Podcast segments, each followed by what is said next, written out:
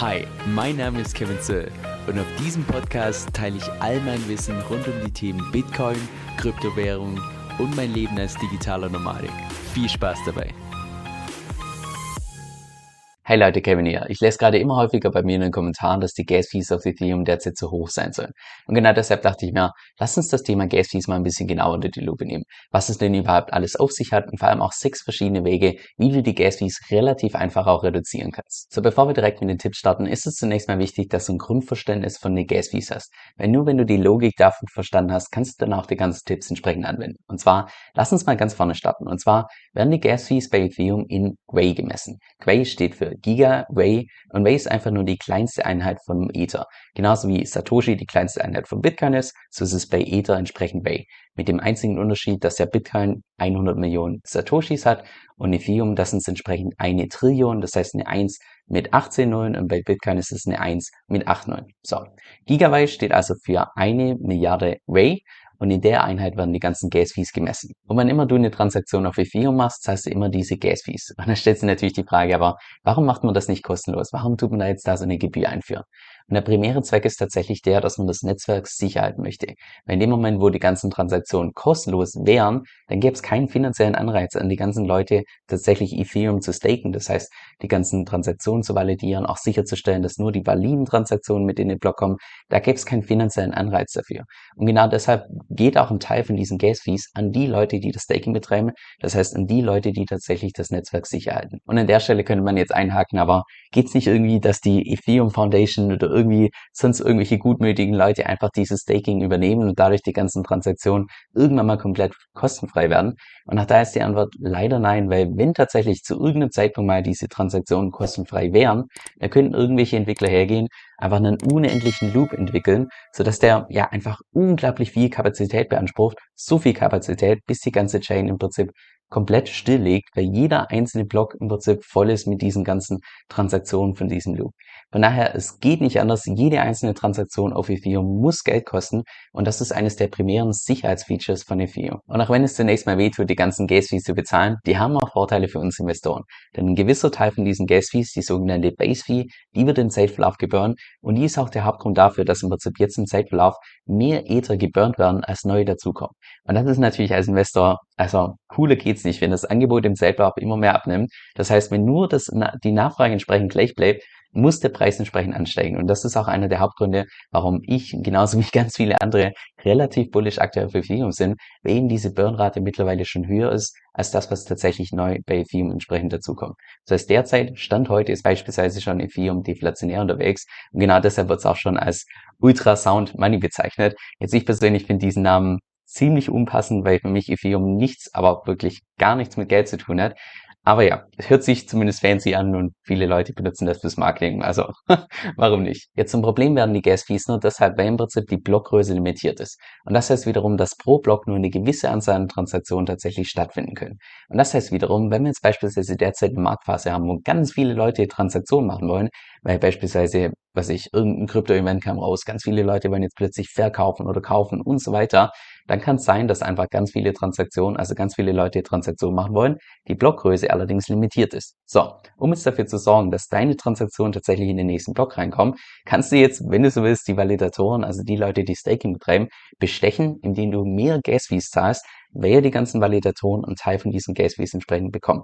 Und das heißt, die ganzen Validatoren haben natürlich einen finanziellen Anreiz, gerade die Transaktionen mit aufzunehmen in den Block, die die meisten Gas-Fees zahlen. Also kannst dir im Prinzip vorstellen, wie, ich sag mal, beim Fliegen, wenn du da ein bisschen mehr zahlst und Business Class fliegst, dann darfst du zuerst bauen, also sofern du möchtest. Und wenn du ein bisschen weniger zahlst, und Economy fliegst, dann darfst du halt erst ganz zum Schluss bauen. Und so ähnlich ist es auch bei den ganzen Transaktionen bei Ethereum, dass derjenige, der am meisten Gas-Fees entsprechend zahlt, die Transaktion geht als erstes in den Block und die Leute, die am wenigsten zahlen, die müssen entsprechend am längsten warten. So, dann lass uns auch jetzt direkt zu den Tipps kommen, wie du tatsächlich Gas-Fees einsparen kannst. Und der erste Tipp, der hört sich ein bisschen banal an, ist allerdings absolut essentiell, weil du allein dadurch teilweise mehr als 50 Prozent an Gas-Fees einsparen kannst. Und zwar, indem du primär dann Transaktionen machst, wenn aktuell relativ wenig Leute Transaktionen machen wollen. Weil das schwankt von Tag zu Tag, das schwankt von Stunde zu Stunde, das schwankt saisonal und das schwankt auch je nach Event. Lass uns das also mal ein bisschen genau unter die Lupe nehmen. Und zwar, Sie sehen eine Analyse von 2020, wo im Prinzip analysiert wurde, wann denn tendenziell die ganzen Gas-Fees am teuersten sind und wann denn tendenziell zu welcher Uhrzeit die ganzen Gas-Fees am geringsten sind, also wann tendenziell am wenigsten Leute tatsächlich Transaktionen machen. Ich habe leider keine neuere Analyse dazu gefunden. Ich gehe allerdings stark davon aus, dass es sich im Safe-Lauf nicht wirklich geändert hat, weil die Gewohnheiten von den Menschen natürlich nach wie vor die gleichen sind. Wichtig hier ist nur zu berücksichtigen, dass es hier in UTC ist. Das heißt, um tatsächlich die deutsche Zeit hier abzulesen, musst du eine Stunde noch hinzufügen. Das heißt, wenn hier irgendwie 9 Uhr morgens dran steht, dann ist es in Deutschland 10 Uhr morgens. So, wie du das sehen kannst, alles was hier orange und rot ist, das sind tendenziell die Zeiten, wo die Transaktionen am teuersten sind. Das heißt, irgendwann zwischen, ich sag mal, 3 Uhr nachmittags und 6 Uhr nachmittags beziehungsweise im Abend, das sind tendenziell die ganzen Transaktionen am teuersten und am winzigsten sind die Transaktionen irgendwann früh morgens oder spät abends. Das heißt, allein daraus kannst du schon mal lernen, also irgendwann so, wenn du vom Arbeiten heimkommst, vielleicht um 4 Uhr, 5 Uhr nachmittags, ist tendenziell eine weniger gute Zeit, um die ganzen Transaktionen zu machen, sondern besser wäre, wenn du das früh morgens machst oder spät abends. So, das war jetzt die Auswertung von Stunde zu Stunde. Wenn wir jetzt das Ganze mal über eine komplette Woche anschauen, dann stellst du fest, hier Montag war relativ wenig los, bis auf ein, zwei Stunden vielleicht. Dienstag war relativ wenig los. Mittwoch war teilweise sehr viel los. Donnerstag war teilweise sehr viel los. Freitag war so, ich sag mal, gemäßig. Und Samstag und Sonntag war nahezu komplett still.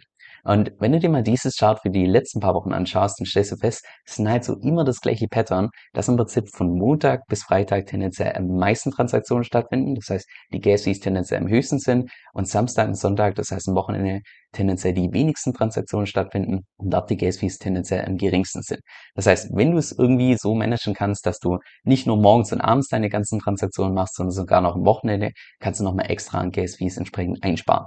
Was du allerdings ja auch auslesen kannst, und das finde ich wichtig, dass selbst an dem Tag, wie beispielsweise hier Mittwoch, wo teilweise die Gas das Zehnfache waren oder Elffache waren von, ja, ein paar Stunden später, dass du selbst an dem Tag einfach mit ein bisschen Geduld auf den Moment abwarten kannst, wo die Gas einfach um Vielfaches geringer sind. Also auch das kann sich auszahlen, indem du nicht dann die Transaktion machen willst in der gleichen Stunde, wo gerade jeder seine Trades machen will, sondern indem du einfach sagst, hey, momentan sind mir die Gas ein bisschen zu hoch, ich warte mal noch ein paar Stunden ab, in der Hoffnung, dass die Gas wieder fallen und mache dann entsprechend meine Transaktion. So, jetzt habe ich eingangs erwähnt, dass die ganzen Gas Fees nicht nur von Stunde zu Stunde und von Tag zu Tag schwanken können, sondern auch saisonal, je nachdem, ob wir derzeit einen Bullmarkt haben oder einen Bärmarkt. Und das kannst du auch wunderschön hier in diesem Chart abschauen. Und dürfte auch an sich nicht wirklich verwunderlich sein, weil die ganzen Gas-Fees werden ja in Quay, also Gigaway gemessen, also in Ether, sind dementsprechend natürlich auch komplett vom Etherpreis abhängig. Und deshalb kannst du hier beispielsweise sehen, beim Bullmarkt in 2018, da haben sich damals schon die ganzen Leute beschwert, dass die Transaktionen so teuer sind. Aber wenn man das mal vergleicht mit dem letzten Bullmarkt hier, ja, das sah das Ganze schon ein bisschen anders aus. Und von daher wenn du dieses Chart einfach nur dir vorstellst, wie es dann beim nächsten Bullmarkt aussehen wird, da werden die Gas Fees teilweise so hoch sein, dass es für die meisten Normalos, die DeFi benutzen, einfach nicht mehr tragbar ist. Und deshalb gehe ich persönlich ganz stark davon aus, dass ein Großteil von DeFi in der Zukunft einfach auf Layer 2 stattfinden wird, weil ab einem gewissen Zeitpunkt einfach der Etherpreis konstant so hoch sein wird, dass die Gas Fees einfach also ja, dass es sich nicht wirklich mehr lohnt, als Normalo auf der Layer 1 tatsächlich irgendwelche DeFi-Protokolle zu nutzen. Die ganzen Gas-Fees schwanken jetzt allerdings nicht nur von Stunde zu Stunde, Tag zu Tag, sondern sind natürlich auch extrem davon abhängig, wie momentan so die Newslage ist. Weil tendenziell, wenn du ganz viele Schlagzeilen liest über Krypto, dann ist die Wahrscheinlichkeit relativ hoch, dass momentan ziemlich viele Leute Transaktionen machen wollen und dementsprechend die Gas-Fees höher sind. Und wird natürlich auch genau umgekehrt, dass je langweiliger es im Markt ist, je ruhiger es im Markt ist, desto tendenziell günstiger sind natürlich auch die Gas-Fees. Wie beispielsweise erst diese dieses Jahr, und das ist ja einfach nur krass, dass am ersten Mal die durchschnittlichen Gases, der Durchschnitt war bei knapp 500 Dollar. Das heißt, hättest du am 1. Mai irgendwelche Rewards geclaimed und reinvestiert, ja, dann wärst du direkt mal einen Tausender losgeworden, weil an dem Tag einfach unglaublich viele Transaktionen stattgefunden haben. So, die zweite Möglichkeit, wie du bei Ethereum Gas Fees einsparen kannst, ist im Prinzip die Möglichkeit, dass du bei deiner Wallet, die du für Ethereum benutzt, ein sogenanntes Gas Limit festlegst. Und das ist im Prinzip das Limit, wo du maximal zu viel tatsächlich für eine Transaktion entsprechend zahlst. Das kannst du selbst individuell festlegen und wer dort sich ein bisschen auskennt, der kann auch dadurch einfach Transaktionskosten einsparen. Jetzt ich persönlich benutze primär die Metamask, deshalb zeige ich dir das jetzt mal heute anhand der Metamask. Du kannst allerdings so ähnliche Einstellungen bei fast jeder Wallet für Ethereum entsprechend einstellen. Und zwar tun wir zunächst mal hier die Anfängervariante durchgehen, bevor wir dann zu der etwas, ich sag mal, Pro-Variante durchgehen und tun zunächst mal hier in den Grundsettings was umstellen. Und zwar gehen wir hier unter den Einstellungen, gehen wir auf Erweitert und klicken dann hier auf erweiterte Gaskontrolle, wie man die verwendet, da kommen wir gleich noch drauf zu sprechen. So, wenn wir jetzt zurückgehen und einfach beispielhaft irgendeine Transaktion machen, ich schicke jetzt mal beispielsweise meine Ether an Binance, den maximalen Betrag, dann siehst du hier beim Verschicken, dass du hier oben die Option hast mit Editieren. So, und hier siehst du das Gas-Limit, das ist das, von dem ich gerade gesprochen habe. Genauso auch die maximale Prioritätsgebühr. Also wenn du so willst, so die, ja, das Schmiergeld, das Trinkgeld für die ganzen Validatoren, dass deine Transaktion möglichst schnell in den Block reinkommt. Genauso auch die maximale Gebühr von Gray, die du hier entsprechend auch manuell abändern kannst. Also wie man das hier auswählt, da kommen wir gleich noch drauf zu sprechen. Das ist mehr für die Pros. Jetzt für die ganzen Anfänger würde ich sagen, klick einfach hier oben auf Empfehlung anzeigen und dann siehst du Mitte, also niedrig, Mitte und hoch. So, wenn du jetzt auf Hoch draufklickst, dann heißt es, du zahlst tendenziell mehr Gas-Fees, bist allerdings bereit oder das hat im Prinzip die Auswirkung, dass deine Transaktion relativ schnell in den Block reingeht. Das ist beispielsweise dann relevant, wenn du kurzfristig irgendein Arbitrage machen möchtest oder kurzfristig einen Swap machen möchtest, weil momentan das Verhältnis möglichst gut ist, dann ist es vielleicht hilfreich, wenn du hier ein bisschen mehr Gas-Fees zahlst, aber dafür einfach eine schnellere Transaktion durchschicken kannst. Jetzt besonders niedrig, beispielsweise dann, wenn du, ich sag mal, aus dem Staking rausgehst und es dir egal ist, ob du da jetzt zehn Minuten wartest oder vielleicht auch sogar mal eine Stunde oder beispielsweise du schickst irgendwelche Funds auf eine Exchange, die du erst am Abend irgendwie verkaufen möchtest oder sonst was, da kannst du auch hier einfach auf niedrig draufklicken, hat allerdings zur Folge, dass deine Transaktion womöglich nicht sofort durchgeht, nicht in den nächsten ein, zwei, drei Blöcken, sondern einfach ein bisschen länger auf sich warten lassen kann. Und es kann auch vorkommen, dass wenn du hier beispielsweise deine individuellen Zahlen eingibst, um noch mehr Gas-Fees einsparen zu können, dass es tatsächlich so ist, dass deine Transaktion gar nicht durchgeht, dass deine Transaktion feststeckt, du die abbrechen musst oder beschleunigen musst oder im schlimmsten Fall dann auch Metamask ab und zu mal einen Fehler hat, wo du dann die gleiche Transaktion ersetzen musst mit der gleichen Nonce und so weiter und so fort. Wird dann schon ein bisschen technischer, da kommen wir vielleicht nachher noch drauf zu sprechen. Aber ich würde mal sagen, hier als Anfänger wenn du es nicht wirklich echt hast, kannst du hier einfach immer auf niedrig draufklicken, dann sparst du hier also maximale Transaktionsgebühr von 72 Cent im Vergleich zu bei hoch 1,23. Das heißt, allein dadurch kannst du hier schon mal ja, gut 20, 30, vielleicht sogar 40 Prozent an Transaktionsgebühren tatsächlich einsparen dann einfach hier unten auf Speichern draufklicken. Ich persönlich kann jetzt nicht draufklicken, weil ja ich angegeben habe, dass ich meine maximale Menge an Ether entsprechend äh, verschicken möchte. Das funktioniert natürlich nicht, weil ich dann kein Geld übrig habe für die ganzen Gas-Fees.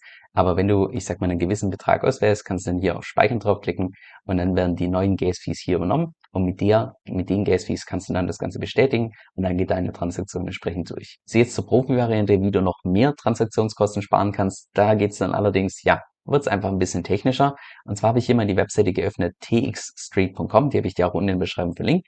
Und zwar habe ich voreingestellt, dass hier auf der linken Seite die ganzen Blöcke von Ethereum angezeigt werden und hier auf der rechten Seite die ganzen Blöcke von Bitcoin.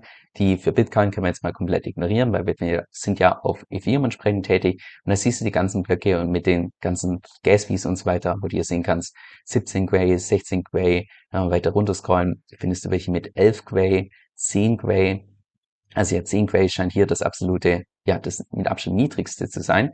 wenn du hier dann auf die entsprechenden Blöcke draufklickst, nehmen wir mal den aktuellen Block, okay, der ist jetzt schon durch, geh mal auf den aktuellen, siehst du, in den nächsten 12 Sekunden wird der wahrscheinlich äh, entsprechend bestätigt. Das siehst du dann, jetzt ist er schon wieder durch, geh mal auf den anderen, das siehst du dann entsprechend hier die Base Fee, also das ist das, was du dann entsprechend einträgst bei der maximalen Anzahl an Gray. Genauso auch siehst du hier den Tip Price, also was du dann entsprechend eingeben musst, um die die ganzen Validatoren entsprechend zu bestechen. Und wenn du jetzt tatsächlich wirklich das Maximum rausholen möchtest und es darauf anlegen möchtest, dass vielleicht auch deine Transaktion gar nicht durchgeht, könntest du jetzt beispielsweise dir hier einen Block raussuchen, sagst, hey, ja, 11 Gray, ich sag mal, das ist relativ niedrig, klicken wir da entsprechend drauf. Wir haben hier den Tip Price und wir haben hier die Base Fee, den tun wir mal kurz offen lassen, tun jetzt die Metamask entsprechend öffnen. Dann in der Metamask klicken wir hier auf Editieren und wir haben hier die maximale Prioritätsgebühr. Das ist im Prinzip dieser Tip-Price, den du dann hier eingeben könntest von 1,36. Dann haben wir hier die Base-Fee von 9,6. Mal schauen, ob er das überhaupt nimmt. Gehen wir, geben wir hier mal ein. Okay, da steht schon dran, die maximale Gebühr ist zu niedrig für die Netzwerkbedingungen, weil wir hier wirklich ans absolute Maximum gehen. Du kannst das Ganze allerdings trotzdem speichern und dann bestätigen, in der Hoffnung, dass tatsächlich deine Transaktion in hoffentlich einen von diesen Blöcken hier tatsächlich durchgeht. Es kann allerdings sein, dass wenn du tatsächlich so tief gehst mit den ganzen Transaktionsgebühren, dass du dann im Nachhinein deine Transaktion abbrechen musst, dass du im Nachhinein deine Transaktion beschleunigen musst. Das kostet ebenfalls minimal Gas-Fees, deutlich weniger als eine Transaktion, aber es kostet eben ebenfalls Gas-Fees Oder im schlimmsten Fall ist deine Transaktion bei, ja, auf der Metamask gar nicht wirklich angezeigt wird, sondern nur ein Blockchain Explorer. Da musst du die alte Transaktion mit der, mit einer neuen Transaktion oder der gleichen Nonce nochmal ersetzen. Also wird es dann einfach schon ein bisschen, ich sag mal, technischer. Und das ist auch der Hauptgrund, warum ich persönlich mir den Stress gar nicht antue, weil ja, momentan ob ich da jetzt wirklich noch ein paar Cent mehr raushole, was die ganzen Gas Fees und so weiter angeht. Ich benutze da lieber die vereinfachte Version, dass ich hier auf Empfehlungen draufklicke und hier dann wäre niedrig, wenn in dem Moment, wo ich es nicht eilig habe und hoch in dem Moment, wo ich es vielleicht ein bisschen eilig habe, wobei ich es in aller Regel bei meiner Strategie fast nie eilig habe. Also entweder Mitte oder niedrig ist die deutlich einfache Variante. Aber nur, dass du mal das gehört hast, wie man da vorgehen kann als Profi-Variante. Da gibt es auch unterschiedlichste Webseiten. Das ist hier nur eine, die besonders cool animiert ist. Es gibt auch verschiedenste Browser-Plugins. Nur ich persönlich bin sicherheitstechnisch ja, Krypto-Browser-Plugins müssen nicht unbedingt sein, weil wenn ich schon tatsächlich Metamask, also eine Wallet benutzt, die über den Browser funktioniert, dann brauche ich nicht noch irgendwelche anderen Krypto-Plugins, die eventuell irgendwie ja, die gehackt werden könnten, irgendwelche Daten weiterschicken können oder sonst was. Von daher, Crypto-Browser-Plugins, die werden bei mir nicht installiert, außer Metamask, die Wallet, die lasse ich offen, aber ansonsten versuche ich, dass ich alles über irgendwelche Webseiten mache. Dann die vierte Möglichkeit, wie du Gas Fees einsparen kannst, ist, indem du nicht auf Layer 1, also auf Ethereum selbst die ganzen Transaktionen machst, sondern auf Layer 2 Solutions. Layer 2 Solutions kannst du dir vorstellen wie separate Blockchains, die allerdings den Unterschied haben im Vergleich zu anderen Blockchains, dass dort ganz final die ganzen Transaktionen trotzdem noch auf Layer 1 auf Ethereum entsprechend abgespeichert werden, sodass die im Prinzip von der Sicherheit von Ethereum tatsächlich profitieren. Und da derzeit mit Abstand die Marktführer Arbitrum und Optimism, die in Summe ungefähr 80% vom gesamten Markt ausmachen, mit sogenannten Optimistic Roll-Ups funktionieren. Und Roll-Ups, also da gibt es verschiedene Arten davon, aber vereinfacht gesagt heißt nur, dass sie die ganzen Transaktionen off-chain bündeln und diese Bündel dann gebündelt auf die, diese Bündel gebündelt. Das ist ein gutes Deutsch. Aber du weißt, was ich meine diese Bündel an Transaktionen dann auf die Ethereum-Blockchain bringen, sodass du deutlich weniger Gas-Fees auf Ethereum zahlen musst, um eine große Anzahl an Transaktionen tatsächlich zu validieren. Und so funktionieren im Prinzip diese Layer 2 Solutions, wo du deutlich geringere Gas-Fees hast im Vergleich zu Ethereum, wo die Transaktionskosten oder die Transaktionen im Allgemeinen auch deutlich schneller durchgehen. Und dadurch kann im Prinzip Ethereum jetzt schon deutlich mehr skaliert werden. Und in Zukunft wird auch bei Ethereum dieses sogenannte Sharding kommen, dass im Prinzip die ganzen Blöcke bzw. die ganzen Transaktionen nicht nur in einer einzigen Chain validiert werden, sondern in ganz vielen verschiedenen Chains parallel validiert werden können. Das heißt, dadurch wird Ethereum selbst auch nochmal deutlich skalierbarer und dadurch werden wahrscheinlich auch im Zeitverlauf die Gas-Fees trotzdem auf Layer 1 noch ein gutes Stück fallen. Aber im Allgemeinen, ich sag mal, was Transaktionsgebühren angeht, da wirst du nicht günstiger dran vorbeikommen wie auf Layer 2. Und deshalb hat ja auch Vitalik Buterin schon in mehreren Interviews gesagt, dass es stark davon ausgeht, dass alles in Zukunft immer mehr auf diese Layer 2 Solutions entsprechend laufen wird. Nachteil da, die sind relativ neu, noch, ich sag mal, relativ klein. Also, die haben schon eine ordentliche Größe. Es ist nicht so, dass es komplette Babys sind, aber du hast da, was die ganzen Möglichkeiten angeht, mit DeFi-Applikationen und so weiter, noch lange nicht die Möglichkeiten wie derzeit bei Ethereum. Nur ich persönlich gehe ganz stark davon aus, dass es wahrscheinlich nur eine Frage ist bis zum Lass es bis zum nächsten Bullmarkt sein, wo einfach die Gas Fees bei Ethereum so krass durch die Decke schießen werden, dass kaum jemand mehr auch nur dran denkt, Ethereum für irgendwelche DeFi-Anwendungen zu benutzen, sondern dann tatsächlich alle auf Layer 2 stürmen, auf beispielsweise Arbitrum und Optimism, die zumindest Stand heute das Rennen machen. Und wie das dann in ein, zwei Jahren aussehen, da sehen wir dann mal schauen, was da sich in der Zeit entsprechend tut. Aber ja, äh, das ist zumindest der aktuelle Trend, dass immer mehr von Layer 1 von Ethereum rübergeht auf Layer 2 und das kannst du auch Stand heute schon machen. Dann fünfte Möglichkeit, wie du Gas Fees einsparen kannst, indem du Prinzip, ich sag mal, tendenziell komplexere Transaktionen eher vermeidest und dafür mehr einfache Transaktionen. Jetzt, was meine ich damit? Grundsätzlich ist es so, je komplexer eine Transaktion ist, also je mehr Schritte da im Hintergrund tatsächlich in diese Smart Contracts notwendig sind, desto höher steigen auch die Gas Fees entsprechend an. Das heißt jetzt beispielsweise irgendwelche einfachen Transaktionen, wie du schickst irgendwelche Funds von deiner Wallet zu einer nächsten Wallet, sind relativ günstig, diese Transaktionen. Genauso auch, wenn du jetzt beispielsweise irgendwelche Swaps machst auf Uniswap, sind auch relativ günstig. Wenn du dann allerdings komplexere Transaktionen machst, wie beispielsweise du erstellst jetzt bei MakerDAO deinen eigenen Wort, dann tun da im Hintergrund ganz viele verschiedene Smart Contracts im Prinzip ja, mithelfen, damit tatsächlich dieser Wort erstellt wird, wo du dann, ja, ich sag mal, das Zehnfache an Transaktionsgebühren tatsächlich dafür zahlst. Das heißt, je komplexer eine Transaktion, desto höher auch entsprechend die Gas-Fees. Was heißt das jetzt für die Praxis? Naja, wenn du jetzt mal beispielsweise in dich selbst denkst, wo du derzeit beispielsweise Ethereum verwendest, dann wette ich, dass du wahrscheinlich irgendwo derzeit Cashflow bekommst und regelmäßig Claims, das heißt die ganzen Rewards entsprechend bekommst und dass du deine Rewards dann vielleicht umtauschst in ein anderes Token, das Ganze reinvestierst und so weiter. Jetzt in aller Regel ist es so, dass das Claim von irgendwelchen Rewards relativ simpel ist, relativ günstig ist. Auch das Swappen von irgendwelchen Tokens relativ günstig, aber jetzt beispielsweise das Einzahlen, also reinvestieren in irgendeinen Liquidity Pool oder in Staking oder sonst was, ist teilweise relativ teuer. Von daher könntest du jetzt beispielsweise in der Zukunft so vorgehen, um tatsächlich Gas Fees einzusparen, dass du sagst, ich claim vielleicht regelmäßig meine Rewards, tu die umtauschen in anderes Token, weil du nicht vom, vom Kursrisiko von dem Reward Token entsprechend abhängig sein willst, aber sammelst diese Tokens dann erstmal für einen kompletten Monat in deiner Wallet, bevor du dann die alle geballt, also in Summe, dann entsprechend wieder reinvestierst in Staking oder Liquidity Mining. Und allein durch solche kleinen, ich sag mal, Tricks kannst du auch da noch, noch mal mehr Gas-Fees entsprechend einsparen. Und noch sechste Möglichkeit, aber das ist mehr, ich sag mal, der Plan Z, dass wenn du es tatsächlich bei Ethereum nicht mehr aushältst, weil die Gas-Fees so hoch sind und Layer 2 Solutions aus irgendwelchen Gründen entscheidest du dich da dagegen, dass du dann sagst, hey, ich benutze einfach eine andere Layer 1 Solution, um tatsächlich meine DeFi-Protokolle und so weiter zu verwenden. Wie beispielsweise neben Ethereum, der derzeit ganz klar das Rennen macht im DeFi-Space, gibt es ja auch noch die Binance Smart Chain, wo die Transaktionsgebühren nochmal deutlich geringer sind als bei Ethereum. Ist nicht unbedingt günstig, aber zumindest deutlich geringer. Dann gibt es ja noch Tron, dann gibt es verschiedene ich sag mal, ja, da geht's dann auch äh, manche Layer 2 Solutions, aber auch manche Layer 1 Solutions hier dabei, die du dann entsprechend verwenden könntest für deine ganzen DeFi-Transaktionen, wo in aller Regel die Transaktionsgebühren deutlich günstiger sind, wo das eben lange nicht die Möglichkeiten wie beispielsweise Ethereum, weil auf Ethereum mit Abstand, ja, die meisten Protokolle entsprechend laufen. Auch die Protokolle, die ich persönlich alle verwende, laufen alle auf Ethereum, weil ich persönlich einfach drauf darauf wette, dass Ethereum mit seinem großen Marktanteil und den ganzen Netzwerkeffekten beim Zeitverlauf immer und immer gewaltiger werden wird. Insbesondere dann, wenn Ethereum entsprechend skaliert wird durch dieses Sharding und die ganzen Folgeupdates, wenn dann auch die Gas-Fees hoffentlich dadurch deutlich geringer werden, auch wenn dann der Etherpreis deutlich höher wird.